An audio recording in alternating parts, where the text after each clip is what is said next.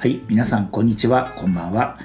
台湾駐在ゲイリーマンの独り言をお届けしております、あきらです、えー皆さんいかがお過ごしでしょうか、えーこのポッドキャストでは台湾に駐在員として暮らす40代のゲイが台湾の日常や暮らしぶりそれから LGBTQ 関連についてつぶやくポッドキャストとなっております。え何かご質問とか、えご意見がありましたら、え概要欄にあります Twitter もしくは、え Gmail のアカウントまでご意見いただけますと励みになります。えーぜひ、えお寄せいただければと思います。ということで、えー今日はですね珍しく、うん、台湾のことをちょっとお話ししようかなと思っています。台湾がですねあのコロナが、うん、まあ収束したのがだいたい8月末9月くらいから、えーだいぶ収まってですねこう僕たちの普通の生活もだいぶ戻ってきましてまあそれと同時にですねやっぱりみんなこう外に出かけるのが楽しみになってきましてこの秋っていうか10月11月くらいになってきてからはもう本当に本格的に、えーなんか友達とご飯に行くとかこうかなんかねこう集まる機会っていうのがやっぱりちょっとずつ増えてきたんですよね。でそうなるとまあ当然のことながらこう人気のあるレストランとか、えーそういったところがまた予約が取れなくなってきていましてうんなんかねこうと久々に友達と会おうと思っててもいやあそこもダメだったここもダメだったみたいな会話を最近友達とちょこちょこするようになってうんなんかねこうやっぱり外国とか旅行になかなか行けない自分だからこそせめてそういう美味しいものを食べようとかねそういったところでこうまあストレス発散とは言わないけれども何かね楽しみを見つけてね友達と会いたいんですけどねそういうのがまあちょっと難しいというかなかなかこう自分たちの行きたいところがこう予約が取れないっていう状況がまた復活してきてます。でまあそんな中でですね一方で、うんまあ、新しいお店とか、えーそういったところも続々とオープンしてるんですけれども、えー今日お話をしたいのは、えー皆さんご存知の台北101ですね。あのランドマークですね、えーここに新しいレストランがオープンしました。えっ、とね確か10月の中旬ぐらいだったと思うんですけれども、えーここのレストランの名前はですねバーウテンディというですね、えー85階の別世界というような意味なのかな、うん、そういう中国語の名前の、えレストランなんですけども、えーそこがオープンしまして、えまたここはオープン当初からにぎわっています。で僕はうんなんか本当にラッキーなことにというかなんか偶然の巡り合わせなのか、えーオープン当初に2回ぐらい、えーディナーそれからランチと、えー行くことがあってでまあね実際に食べて美味しかったなっていう、まあ、そういう経験があるので、え今日はちょっと簡単にねご紹介してみようかなと思っています。でそもそも、えー台北101はまああの観光でね台湾に来られる方もそれから台北市内に住んでる人がショッピングで来ることも多いし台北市以外のねあの台湾の地方に住んでる方もまあねこう台北に来るとここに来る人って結構多いんですけど実際に101の中で食事をしようって思うとまあなんといっても有名なのはあのディンタイフォンですよね、うん、それから地下1階にフードコートがあって、えーそういったところでねこうまあ中華台湾料理をはじめとしてこう結構ねいろんな国の食事が結構手軽に食べれるフードコートがあって、まあ、そういったところでねあの食事を済ませる方もかなり多いと思うんです、まあ、ちなみにディンタイフォンはうん本店に並ぶ混雑具合の、えー支店なので、えー個人的にはあんまりここのディンタイフォン行くのはおすすめはしないんですけどもまあなんか本当に混んでる時はね、3時間待ちとか当たり前でこう列をなしてる時があるので、うん、まあ本当ね他にも視点たくさんあるので違うとこ行ったらいいのになと思うんですけどまあそんな感じで混み合ってます。でその地下1階の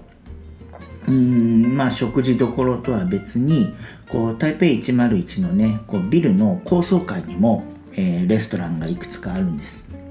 でそのうちの85階と86階かな？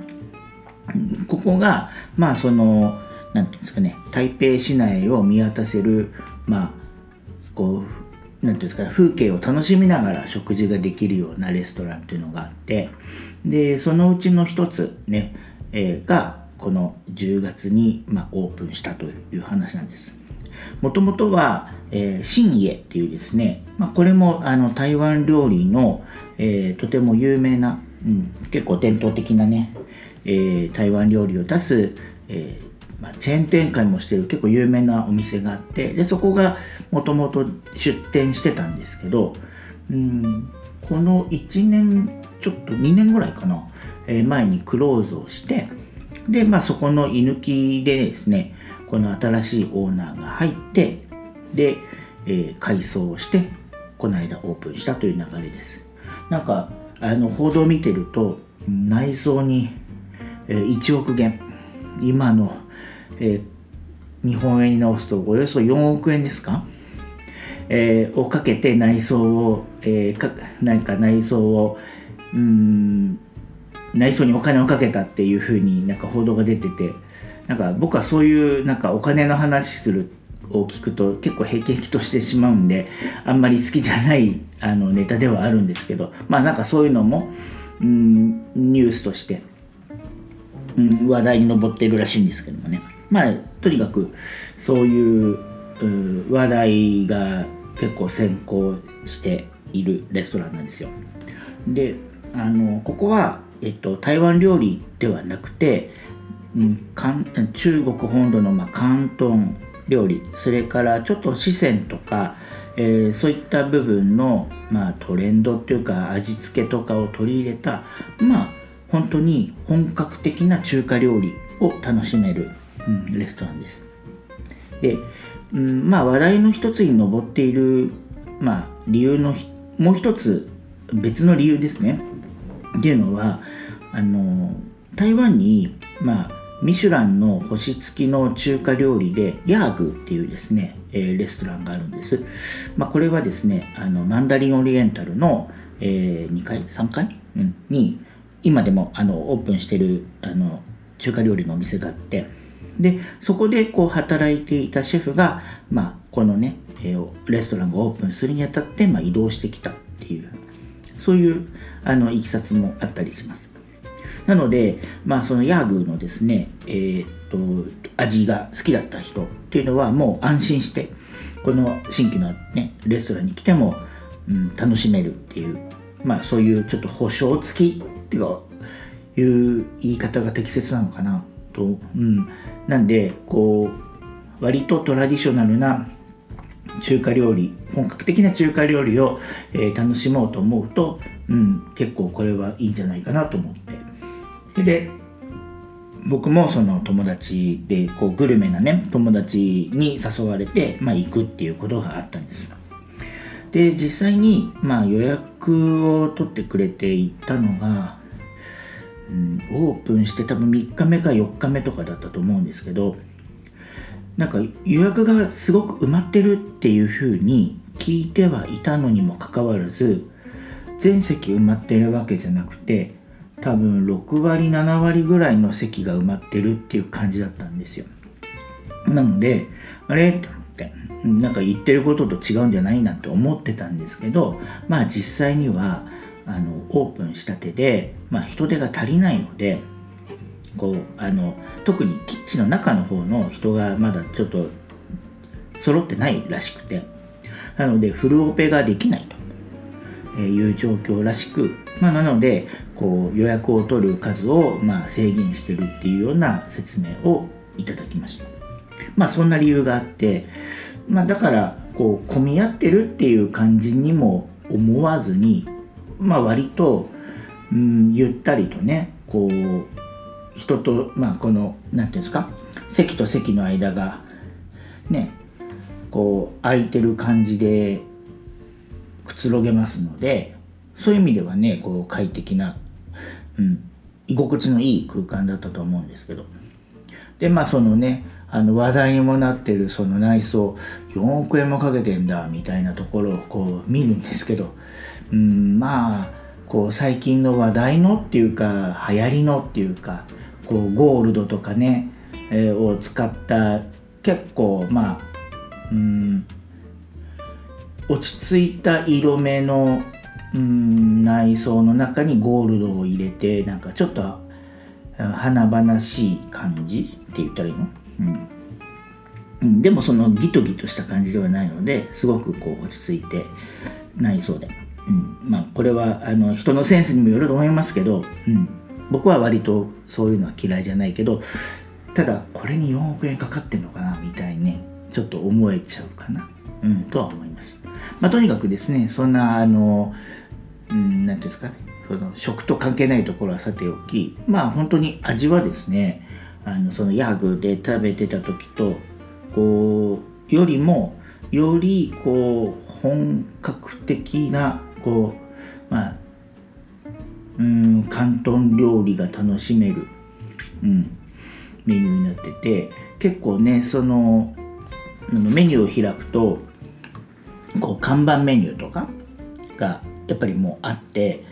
その、まあ、シェフのね得意とする料理が何個もあるんですけど、まあ、そういうのをねこ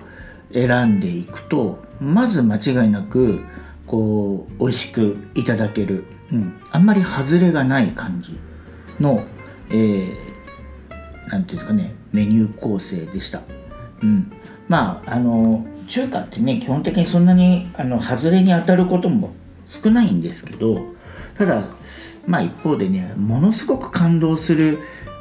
中華に当たるってことも実際に結構そういう機会は少ないんですけどここはですね割と、うん、みんなでこう僕は友達4人ぐらいで行ったんですけどでそのうちの1人がイギリス人のねあのまあ非こうアジア圏の人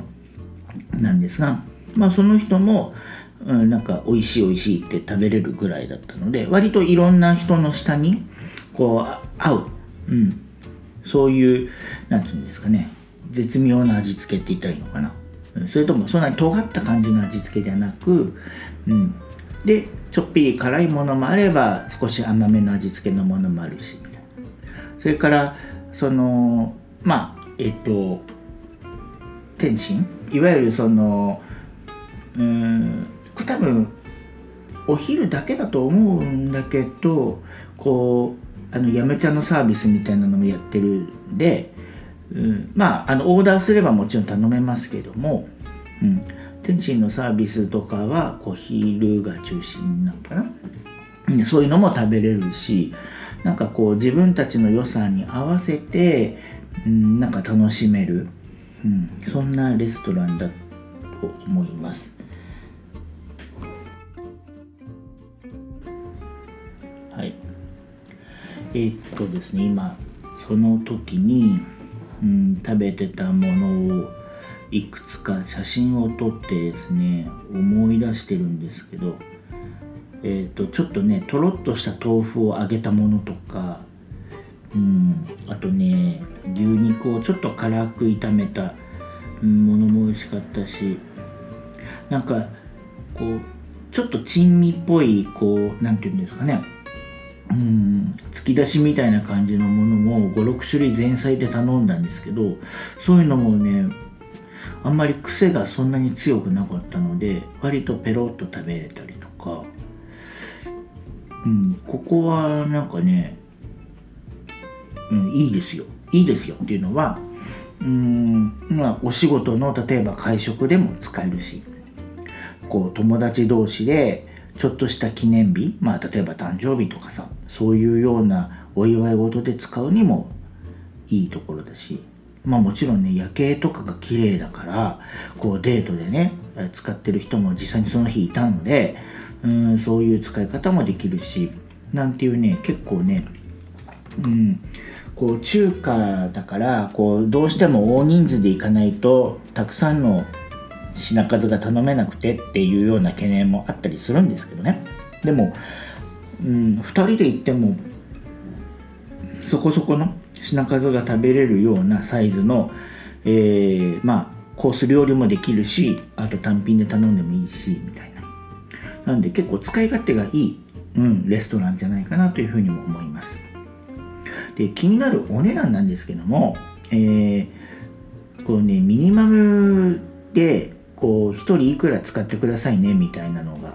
こう制限があってえっ、ー、とねお昼はだいたい1人当たり最低5000円ちょっとぐらいから。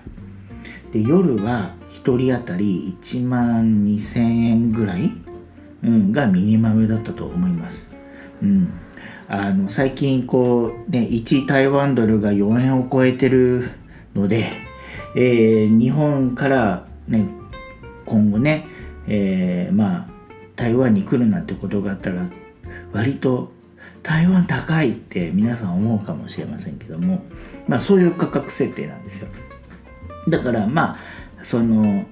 ね本当にデイリーで使えるようなうんお店じゃ決してないかもしれないんですけどちょっとねこう奮発してご飯食べたいなみたいな時にはでしかも台湾料理じゃなくてこう本土のね広東料理なんでこうちょっとねあの特別感があるという、うん、そういう料理が欲しいなみたいな時にはあの使えるんじゃないかなという、えー、そういうおすすめなレストランです。で多分、まあ、今後ねオープンしてもうちょっと時間が経てば改善されるんでしょうけどもうんとねあんまりねお酒の量種類が少ないんですよ。まあもともと台湾の人って食事しながら飲む人は結構少ないのでうんそんなに気にされないとは思ったりもするんですがただやっぱり僕も含めて友達は結構飲む方の友達が多いのでまあ僕らはですねあの、まあ、友達がワインボトルを持ち込んで、まあ、そういうチャージはねちょっと取られますけども、まあ、そういうふうにしてカバーしてたりしましたがまあねだから実際にお店でこう食事も飲み物もっていう風になるとまだちょっと飲み物がうーん合わせるものがちょっと少ないんじゃないかなと、うん、種類が少ないんですね。っていうのがちょっと気になったかなっていうとこと。あとはやっぱりそのオープン当初っていうこともあったのでまだねこう完璧なサービスっていうかそうまああの全然不満がないわけ不満があるわけじゃないんですけどただもうこう高級ホテルのこうなんていうんですかね中華料理屋さんのサービスまで行ってるかどうかっていうとちょっとまだそこまでじゃないような気もします。うん、なので割とその値段設定が高いのでそういったところもちょっと期待しちゃうんですけどもまあちょっとそこは今後の、まあ、課題というか改善があるんじゃないかなっていう期待度をね期待も込めてね、えー、そういうふうに思ってます。はい、なので、えー、まあねまた機会があればそう、ね、自分も友達と行きたいんですけどまあ何せその話題も先行していて予約がまた取れなくって、うん、もう多分先1ヶ月くらいはもう全然、はい、埋まってて無理なんですよね。でこれから台湾はまあその西洋暦の年末年始じゃなくてこう旧暦のその春節に向かってそういう人と集まって会食するっていうのが12月1月にかけてどんどんどんどん増えていくのでうんこっからのですねその会食とかレストランの予約って本当に難しくなってくるんですよ。で特に大人数で行こうとかってなるとまあ本当に厳しいと思いますのでちょっとね早め早めにうーんなんか行けるとこ探したいんですけどね。そう。ちょっと今前のポッドキャストでも言ったんですけどそうクリスマスのことも僕全然予約も取れなくてどうしようみたいな感じだったので、うん、今1月のが取れるのかしらと。ちょっといささか不安ではあるんですけどね、うん、まあいずれにしてもそういうちょっと予約が取りにくいレストランになりつつありますのでまあねあの今後ね台湾がうん旅行者こう解禁であの入国できるようになった時にはですねあのもちろんこうストリートフードももちろん美味しいとこたくさんあるんでそういったところでも楽しんでほしいんですけど、うん、せっかくねあのランドマークの101に来たらティンタイフォンもいいんですけどやっぱりここでならではのうん、まあ、中華っていうかそういうのもね堪能してみたらいいんじゃないかなというふうに思ったりもしてます。うんえー、ぜひねあの機会があればトライしてみたらいかがでしょうか。ということであの今日はですね最近行った、うん、本格中華のおすすめレストランのお話をさせていただきました。はいえー、久々にちょっと、うん、台北の中のネタを、お話しできる機会が えー、作れましたので、はいえー、今日はそんな感じで終わりにしたいなというふうに思います。はい、えー、それではまた皆さん次週お目にかかりましょう。さようなら。